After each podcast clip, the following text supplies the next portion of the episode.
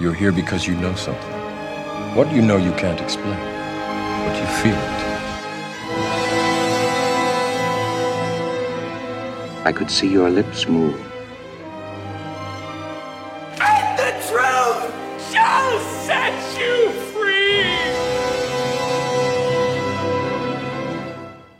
Herzlich willkommen zur zweiten Folge der zweiten Staffel von Cap vs. App. Wir besprechen heute Roma von Alfonso Cuaron. Einen schönen guten Tag. Ah. So, Ich höre schon. ein Korken wurde gezogen. Ja, fang du mal an jetzt. Ich trinke heute den Rest vom äh, Klaus Preisingers Zweigelt, Kieselstein. Ein wunderbarer Naturwein oder naturiger Wein aus Österreich. Und die mag ich sehr gerne. Eines meiner Lieblingsweingüter sogar. Eine äh, herrliche, johannisbeerende Farbe. Okay. Apropos Farbe, kommen wir gleich zu. Bei dir? Ja, äh, ich trinke Kaffee, schwarz diesmal. Oh, schwarz. Äh, Vielleicht kriege ich die Kurve diesmal hin. Äh, ist, das bietet sich, das ist wie das offene Tor, weißt du? Äh, Ich laufe Ja. darauf zu. Der Film ist auch in Schwarz-Weiß, den wir heute besprechen. Falls das noch niemand gewusst hat. So. Also falls ihr kein, äh, kein Netflix habt, die lassen das ja immer laufen jetzt äh, bei Netflix. Davor mit Sound, das war richtig nervtötend, wenn man das Ah. aufgemacht hat. Es kommt darauf an, wo du es guckst. Zum Beispiel auf meiner alten Smart TV App funktioniert das so nicht. Aber auf meiner Playstation, wenn ich das darüber gucke, da ist das auch mit Ton und mit Bild, wenn nach so fünf Sekunden oder so, wenn man nicht weggeht von dem Bild, ne? Ja. Und da hast recht, das ist schon, das nervt. Der Film, den wir heute besprechen, der nervt nicht. Nee, also ich fand gar nicht. Obwohl ich ja zuerst, ich glaube, ich habe schon so einen kleinen Ruf weg als der Netflix-Hater irgendwie. Und sobald ich irgendwo, ich habe auch Netflix, ich gucke auch Netflix, aber was ist von denen produziert oder was haben sie einfach nur eingekauft? Und tendenziell hier ist es auch wieder nicht anders gewesen. Weil das Ding wurde nicht mit Netflix-Geld produziert, sondern es wurde wieder an Netflix an den Höchstbietenden verkauft. Aha. Also wir denken immer, wenn irgendwo dieses Original Netflix drauf oder diese sieben Buchstaben in Rot auftauchen, dass das dann denen gehört. Nein, die Vertriebsrechte in vielen Punkten nur, aber haben mit der kreativen Umsetzung, mit der, mit der Konzeption meistens gar nichts zu tun gehabt. Und so ist es hier auch. Also sie sind auch nicht die Geldgeber dann in dem Sinne? Nein, die haben nur die Vertriebsrechte. Okay. Dauernd denkt man, Netflix macht die Inhalte. Nein, Netflix kauft Inhalte. Man muss immer schauen, was ist das für ein Deal gewesen. Wenn Netflix das Geld gegeben hätte, dann äh, wäre das Ding wahrscheinlich so gefilmt worden, dass es so aussieht, als wäre da ein Instagram-Filter drüber gelegt worden, damit alles düsterer wirkt. Aber hören, hören wir auf rumzunörgeln und kommen zu dem, zu dem, zu den schöneren Sachen im Leben, zu denen eindeutig dieser Film auch gehört. Ja, kurz an Plot. Und machst du? Wir sind in Mexico City, in einem Stadtteil namens Roma und dort in einem gutbürgerlichen Haus, in dem das Haus, nee, Kindermädchen ist es, in dem das Kindermädchen Cleo sich um die Belange einer sechsköpfigen Familie kümmert und versucht nach diesen 24-7 Arbeitstagen, die sie dort hat, irgendwie noch ihr eigenes Leben auf die Kette zu kriegen. So. Ja. Bisschen hingeschlotzter äh, Plot, aber ich glaube, es ist alles drin, worum es geht. Sechsköpfige Familie und ein Hund, der ständig auf den Fußboden stimmt. scheißt. Der die ganze Einfalt voll scheiße. Was hat der für eine krasse Verdauung, Alter? ist auch ein funny Moment. Und davon gibt's einige in diesem Film. Ja, das ist aber kein brachialer Humor. Es ist ein sehr ruhiger und äh, ja fast fast melancholischer Humor. Ich der würde da- auch sagen, ein Humor, der hin und wieder auch stutzig macht. Ich habe skurril geschrieben und es sind einfach so Punkte, denkt man sich, warum will diese Frau durch diese beiden Lastwagen durch? Das war so. man denkt auch länger drüber nach. Also ein nachdenklicherer Humor. Wie der ganze Film ein nachdenklicher ist. Ja, als du skurril gesagt hast und diesen Ford äh, Ford Galaxy äh, angesprochen Das hast, Schlachtschiff, meinst du? ja, dieser Kreuzer. Habe ich auch an die Blaskapelle gedacht, die praktisch auch die, kann man Buchenden des Filmes sind. Äh, Der Einband in dem Sinne. Genau. Ja. Besonders gut spielen sie nicht. Äh, ich habe das in meinem Wohnzimmer die, geguckt. Digga, die spielen scheiße. Alter. Die spielen, die spielen total daneben. Das ist ja auch wieder das Witzige dahinter. Ja, ich habe das in meinem Wohnzimmer geschaut, weil ich, ich wollte mir das nicht am Laptop anschauen. Ich, ich konnte das nicht. Leider Gottes konnte ich das nicht im, im Kino sehen. Ja. Aber zumindest, zumindest am Fernseher. Und mein Mit- Mitbewohner ist reinge reingestürmt, so, was ist denn hier los, äh, als diese Blaskapelle gespielt hat. Das einer dieser wirklich lauten Momente in diesem Film ist, die praktisch auch so die Pointen setzen inmitten dieser Ruhe, dieser elegantischen äh, Stimmung, Ja. die da sonst immer vorherrscht. Ich habe das als Paukenschläge betitelt, die immer wieder reinkommen, so aus dem Nichts heraus. Auch bei Cleo. Erstmal ein grandioser Cast, weil aber auch es kaum Schauspieler sind. Also, Ja. und wer uns vielleicht schon öfter gehört hat, bei Western haben wir das gesagt, oder bei Florida Project, das sind ja Sachen, die wir extrem toll finden. Ja. Das war mir auch wieder so nicht bewusst. Und dann kriegt man raus, das sind halt eigentlich in dem Sinne wieder Laiendarsteller, ohne eine richtige Ausbildung. Und dann guckt man sich diese Cleo an. Yalitza Aparicio. Und denkt sich, wow, eine gigantisch große Schauspielleistung. Die vor allem, um wieder auf die Paukenschläge zu kommen, in zwei Momenten am aller, allerstärksten ist. In einer Kreissaal-Szene und am Meer.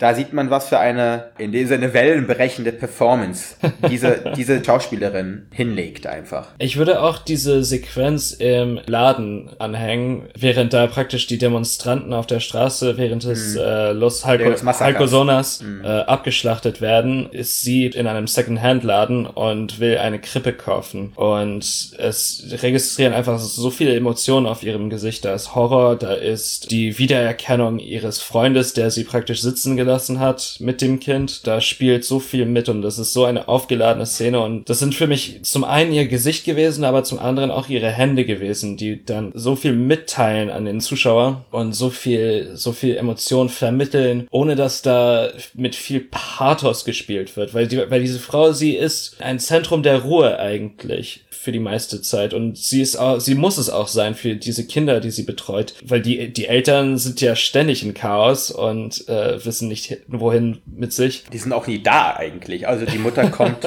die, die Mutter kommt hin und wieder angeschäkert abends mal vorbei. Der Ja. Vater ist irgendwie ein richtiger, also der ist immer dauernd unterwegs als Arzt, entweder ähm, eben aus berechtigten oder aus vorgeschobenen Gründen. Sie ist halt der einzige Anker für das Aufwachsen dieser Kinder. Warum ich diese Szene, eine der lautesten Szenen auch, ähm, den Massaker, nicht mit reingenommen habe, weil trotzdem es auf sie alles einprasselt, so wie ihr ganzes Leben eigentlich auf sie einprasselt und in den anderen beiden Szenen bricht es mal aus ihr heraus. Du hast es richtig gesagt. Der Film ist ein ruhiger Film. Das liegt aber daran, dass die Hauptdarstellerin eine ruhige, geduldige Person ist, die sehr, sehr viel mit sich machen lässt. Ja, also entweder halt in ihren, nennen wir es mal, häusliche Pflichten, dass sie einfach alles so mit Wohlmut annimmt. In der Auseinandersetzung mit diesem Fermin, mit diesem äh, Martial Arts Dude da. Das ist also auch eine der skurrilen Szenen damit. Mit der Duschstange.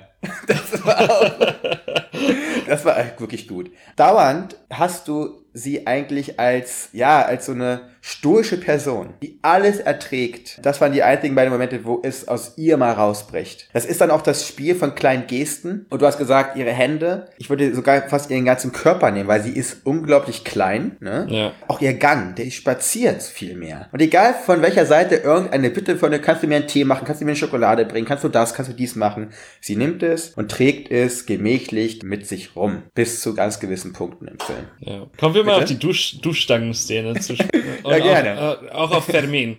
Weil ich finde, das ist eine, einer der interessantesten Figuren im, im Film. Das ist eine Sequenz, ich glaube, dass die Kamera wird nur draufgehalten, ne? Also da ist kein, kein Schnitt. Es ist praktisch Man- aus ihrer Perspektive gefilmt, vom Bett aus. Man, man, muss, man muss generell sagen, die Kamera ist oft stoisch. Es gibt gemächliche Kamerafahrten, also die halt auf der Achse passieren. Und manchmal gibt es Frontalfahrten. Die Kamera nimmt sich an sich sehr zurück. gibt auch nichts Vergleichbares mit dieser äh, lange, langen äh, Sequenz oder berücht, berühmt-berüchtigten Sequenz aus äh, Children of Men, für das Cuaron auch ähm, zu Recht bekannt geworden ist oder besser bekannt geworden ist. Äh, das war ja absoluter Chaos und auch hinter der Schulter der, der Figur immer gefilmt. ja. Ähm, hier ist das seitlich und die Kamera fährt dann praktisch mit, während die Figur vertikal durch die Straße läuft und meistens von der anderen Straßenseite auch gefilmt. Du hast sogar in den Innenräumen dauernd Totalen. Also wenn man das Totale nennen kann. Aber du hast den gesamten Überblick. Es sind wirklich Tableaus, die uns gezeigt werden. Fermin ist splitterfasernackt in dieser Szene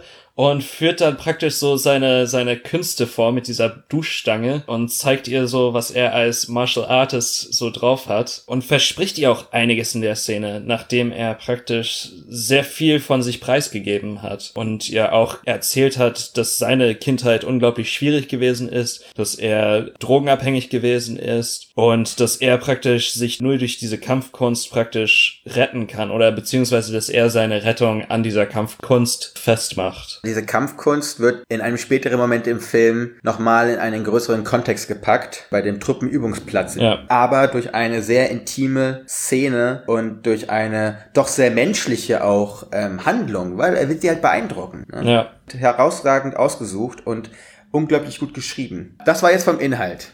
Den, da sind wir uns, glaube ich, ziemlich einig. Ja. Kommen wir zur Darbietungsform und dabei zuerst zum äh, Monochromen. Wo ich zwischendurch echt irritiert war, weil ich mir vorstellen kann, ich meine, Mexico City in 1970, 71 äh, kann ich nicht miterlebt haben. Aus vielzähligen Gründen, ehrlich gesagt. Der wichtigste ist, dass du noch nicht geboren warst, aber ja. Äh, ja, das, das äh, an erster Stelle. Man stellt sich vor, dass es doch relativ bunt gewesen sein muss. Und das hat mir dann an gewissen Momenten, vor allem die Aufnahmen der Stadt, hat mir das etwas gefehlt, weil ich diese, diese Vielfalt und diese Pracht irgendwie sehen wollte. Vor allem außerhalb des Kinos, wo dann die Händler draußen sitzen und Waren verkaufen. Das alles in Schwarz und Weiß abzufilmen, war in, in diesen Sequenzen hat mich das irritiert, obwohl ich es in anderen Sequenzen absolut fantastisch fand. Die wirkliche Bekehrung kam für mich in der letzten oder vorletzten Szene äh, am Meer, äh, wo Cleo die zwei Kinder aus dem Meer rettet. Wie gesagt, es, es gab andere Momente, wo ich nicht davon überzeugt war. Mhm. Für mich war es eher positiv, dass der Film dann in Schwarz-Weiß war, weil ich vor allem das Licht irgendwie als eines der verbindenden Elemente betrachtet habe. Und das Licht spielt in, so die, in diesem unglaublich sonnigen eine große Rolle und das wurde dann immer kontrastiert mit doch sehr ausgeklügelten Schattierungen innerhalb des Bildes, vor allem auch dann mit Dunkelheit. Und da fand ich das sehr stimmungsvoll. Und das hat, das hat sehr viel gegeben. Und deswegen war ich dann im Großen besänftigt, sogar, dass der Film in Schwarz-Weiß ist, weil ich mag das ja eigentlich nicht so gerne, wenn Filme in Schwarz-Weiß sind heutzutage. Weil ich mir immer denke, das ist auf eine ganz gewisse Art und Weise Eliza Faulheit auch einfach, sich dann über auch Farbkonzepte oder sich um dann das Interieur Gedanken zu machen. Und du hast es ja richtig gesagt, ne? Wenn wir sagen 70er Jahre, stellt man sich alles so poppig bunt vor. Und die haben sich ja mit dem, mit dem Möbeln ja überhaupt gar keine einfache Aufgabe gemacht. Weiß nicht, ob du das auch gelesen hast. Der hat ja so viel Originalmöbel und so viel Originalautos dorthin gestellt Ja. und äh, beschafft. Es ist dann die Entscheidung und die fand ich nicht so ketzerisch, wie ich es manchmal in anderen Punkten oder in anderen Filmen sehe. Schwarz-Weiß. Was viel wichtiger für mich wurde, da war ich selber auch von mir überrascht, war das Sounddesign. Ja. Und das fand ich wirklich ausnehmend gelungen. Das fängt schon in der aller, allerersten Szene an, wo das Putzwasser Ja. und die Hundescheiße wechs wechselspielen, in so Wogen kam und dann im Anschluss die Szene, wo sie im Haus das erste Mal rumläuft. Also die Alltäglichkeit von Sound wird in diesem Film unglaublich schön angepackt und präsentiert. Das fand ich herausragend. Also deswegen auch, wir reden immer von einem ruhigen und stillen Film. Das liegt daran, dass es auch vom Sounddesign in vielen Punkten ruhig, aber nicht stumm ist. Es offenbart sich da eine, eine, eine Fülle an, an Sound innerhalb von kleinen Tönen, ne, von alltäglichen Tönen. Man hört in den Film hinein. Das fand ich wirklich atemberaubend. Mir fällt gerade auch eine Szene ein, wo sie Urlaub machen. Es ist Neujahr oder Weihnachten, glaube ich. Ich glaube, Neu Ja, das Neujahr ist äh, es. Äh, die Kinder haben Bescherung. Ah, da fängt dann praktisch ein Waldbrand an und man hört dann sehr gut das Knistern des Feuers. Alle laufen raus, um praktisch das Wo äh, Wasser aufs Feuer zu werfen. Und da steht einer inmitten dieses Chaos und singt dann besoffen vor sich hin. Und das ist unglaublich gut gemacht, weil man hört dann im Hintergrund das Knistern des Feuers, das Wasser, das dann praktisch draufgeschüttet wird, dann das Zischen, als äh, als das dann praktisch der der ähm, der Rauch entsteht und dann inmitten dieses ganzen Chaos singt der Typ einfach außerordentlich gut, obwohl er betrunken ist. Ja, der hat auch dieses komische Kostüm da an. Ich kenne mich mit diesen mexikanischen Bräuchen nicht aus. Der hat irgend so ein Kostüm auch an. Ja, Der sieht aus wie ein Waldgeist in dem Sinne. ja. Und was du gerade gesagt hast, bevor das Feuer ausbricht, du hast es ich glaube, man hört das Feuer, bevor man es sieht. Man steht ja dann auf diesem Balkon Mhm. und dann sieht man den Blick von Cleo, die rausguckt an den Horizont entlang, den nächtlichen Horizont. Man sieht eigentlich gar nichts, außer den erleuchteten Garten. Und dann hört man das Knistern und dann sieht man irgendwann diese Funken sprühen hinten, hinter den Bäumen. Ja. Der Ton ist für mich vorher gedacht, bevor das Bild entsteht. Ein- Einfach auch ein unglaublich körperlicher Film, also der auch alle Sinneseindrücke irgendwie anspricht. Also dieses, dieses, das Auditive, das Visuelle, aber dann auch ein Film, der, ich glaube, wir irgendwie arbeiten wir ganz kreuz und quer zurzeit oder gerade, weil ich wieder auf die Hundescheiße zurückkomme. Aber das ist eine physische Präsenz in diesem Film und eben diese Anfangsszene mit dem Wasser, wie du gesagt hast. Das ist alles, es sind so viele Schichten, die da aufgemacht werden und die so eng miteinander verwoben sind auch. Also es wirkt irgendwie auch assoziativ oder assoziativ und dissoziativ auch wieder, wie Erinnerung an sich auch funktioniert. Manchmal kommen Sachen zusammen, die so gar nicht passen, wie zum Beispiel ein Feuer und auf einmal sinkt ein Betrunkener dort und es war auch, es sah auch ein bisschen aus wie so ein Spiel von Kindern, ne? Auf einmal sind da Horten von Kindern, die irgendwie alle so ein kleines Eimerchen bei sich haben und dann löschen. wo man, sich so denkt, bringt die scheiß Kinder in Sicherheit, so eine Art. Also das war so, what the fuck, was passiert hier gerade? Und das sah auch, irgendwie hat sich auch niemand so richtig drum geschert. Da, manche Frauen standen sogar mit Gläsern und haben da gerade Weinchen getrunken nebenher. Das, das war, also das ist also das Dissoziative, das ist das Zusammenbringen von verschiedenen Aspekten aus der Erinnerung heraus. Dieses Dissoziative entsteht auch dadurch, dass diese Klassengesellschaft eben so funktioniert, dass die Frauen mit Weingläsern daneben stehen können, während die, die Arbeiter auf dieser, auf diesem Ranch, das ist ein Ranch eigentlich, die harte Arbeit leisten. Und das ist etwas, was immer mitschwingt bei diesem Film. Aber das, da holt Cuaron nicht so mit der Keule aus und sagt dann so, hey, hier ist Klassengesellschaft, sondern das wird so natürlich eingebunden und die kulturellen Referenzen, die er mit einbaut, deutet auch auf diese, diese Vielschichtigkeit hin. Also, dass das Kino gezeigt wird, dass der, der Fernseher gezeigt wird, wo eben diese, diese popkulturellen Touchstones, ähm, diese popkulturellen Äh, Wegmarker. ja, gezeigt werden. Und zum anderen hast du dann diese Szene, wo die weißen bourgeoisen ähm, Landbesitzer auf diesem Ranch sind und sinnlos mit der Pistole durch die Gegend fe feuern. Und das ist sehr deutlich auch für mich ein, eine Referenz auch an Renoir und äh, Les Règles du Jeu. Ja, Les Ja. Règles du Jeu. Die Spielregel. Die Spielregel, genau. machen wir, machen wir es uns einfach. Das ist ja auch so ein Running, Running Gag zwischen uns beiden mit den Originaltiteln. Obwohl du dir immer einen abbringst an Règles du Jeu.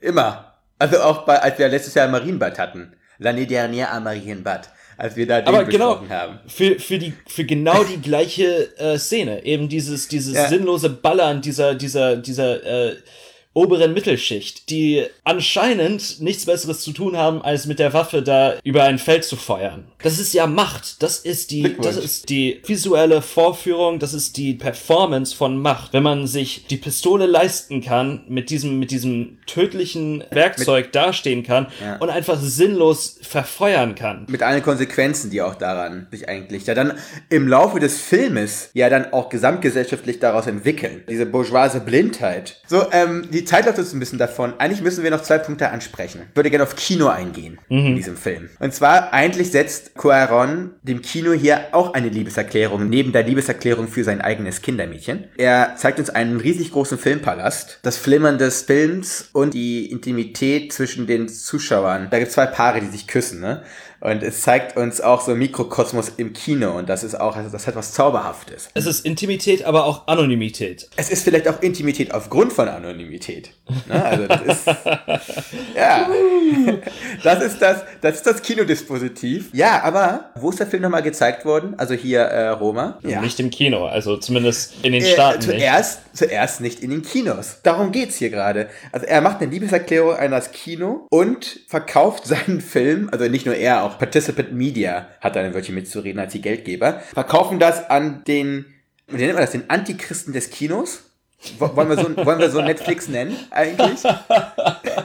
Weil meines Erachtens haben die diesen Titel verdient. Wenn man sich mal anguckt, wie ihre Praxis ist, mit Kinobetreibern zu verhandeln, kann man es ja nicht nennen, zu diktieren oder zu verwehren eigentlich. Ja. So. Weil warum dieser Film so eine so eine Roadshow bekommen hat in so einem Sinne in ausgewählten Kinos gezeigt wurde. Ausgewählt deshalb, weil die meisten Kinobesitzer gesagt haben, fuck off, verpisst euch. Wir wollen eure nicht mal Almosen, das sind ja Wer ist hier der Bettler, fragt man sich. Der Film wurde nur in 50 Kinos gezeigt in den USA. In 50. Damit kann der aber zu den Oscars zugelassen werden. Darum geht's. So. Ja. Das ist perfide. Das ist unglaublich perfide, was, was uns hier äh, gezeigt wurde. Hinter dem Film. Der, der Film ist ein Spielball. Das ist, das ist ekelhaft auch einfach. Ja, es ist eben auch für uns gewissermaßen auch ein, eine Seltenheit, dass das ein Film ist, der es nicht verdient hat. Also unsere, unser Film von letzter Woche, Mowgli, da haben sich die Teufelsadvokaten gefunden und äh, sich gewissermaßen auch die, die Hand gereicht. Und es ist, hier ist es eher ein, ein, eine faustische Angelegenheit, die äh, leider Gottes äh, dieses Konflikt provoziert, von dem gerade die Rede ist. Schade eigentlich. Ja, und ich finde es dann, noch ein bisschen mehr schade, wenn dann selbst der Regisseur selber sagt, also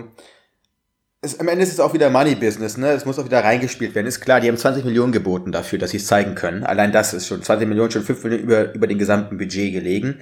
In dem Sinne ein Erfolg für, für die Macher. Dann gibt's die Meinung von Cuaron, der sagt, es ist schön, dass dieser Film überhaupt gezeigt wird und ein Publikum erreicht, da durch Netflix, weil der Film ist schwarz-weiß, der Film hat, ist original mit Untertiteln und der Typ zeigt uns keine Stars. Das stimmt doch nicht. Gerade, also den letzten Punkt habe ich auch so geschrieben. Das ist Hanebüchen, weil die Schauspieler sind größer als viele Stars, die wir haben. Und die anderen beiden Punkte haben doch Cuaron bisher auch nicht gestört.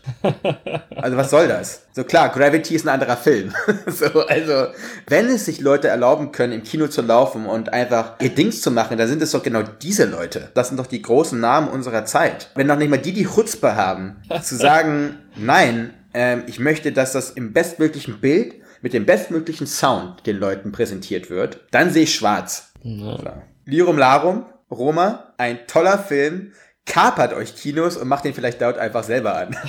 also, oder, ähm, ja, nicht kapern, das ist, das ist nicht richtig, weil die Kinobetreiber, das sind, das sind sehr ehrenvolle Menschen, die müssen wir alle unterstützen. Oder macht einen Streik von Netflix oder so, keine Ahnung. Äh, kau- Kauft man sich die DVD oder gibt es das überhaupt noch? Also ich habe immer noch DVDs und kaufe mir immer noch welche, aber, also Blu-rays Ich meine, gibt, gibt es, gibt es Aber- Roma auf DVD, ist die Frage. Das ist die große Frage an sich, weil wenn Netflix schon so geizig genug ist, überhaupt eine Woche lang, bevor der Film veröffentlicht wird, auf ihrer eigenen, auf, auf Netflix, die Premiere ist ja dann auf Netflix und die geben überhaupt keine Schonfrist für die Kinos, dann kann ich mir nicht vorstellen, dass für die Home Entertainment Markt, also das ist ja eigentlich sich selber ins Fleisch beißen, weißt du, wenn, wenn der Streaming-Anbieter sagt, Home Entertainment sind nicht wir, sondern diese runden Scheibchen, die ihr euch irgendwo reinsteckt. Also das ist ja Blödsinn. Also, Wir besprechen jetzt erstmal eine Weile kein, äh, kein Netflix-Film mehr.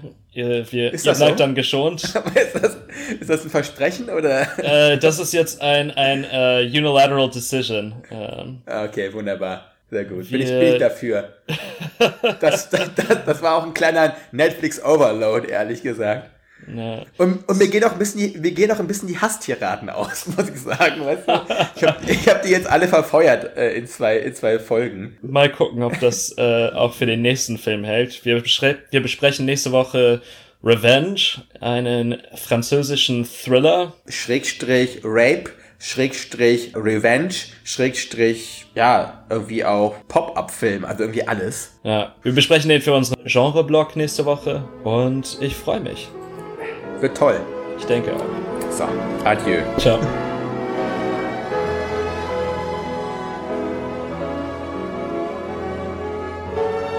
What do you want? You you want the moon? Just say the word and I'll throw a lasso around it and pull it down. Hey, that's a pretty good idea. I'll give you the moon, Barry. Just shut up. You had me at hello.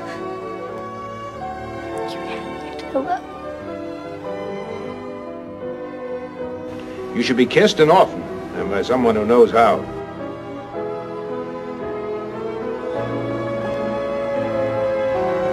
I'm also just a girl.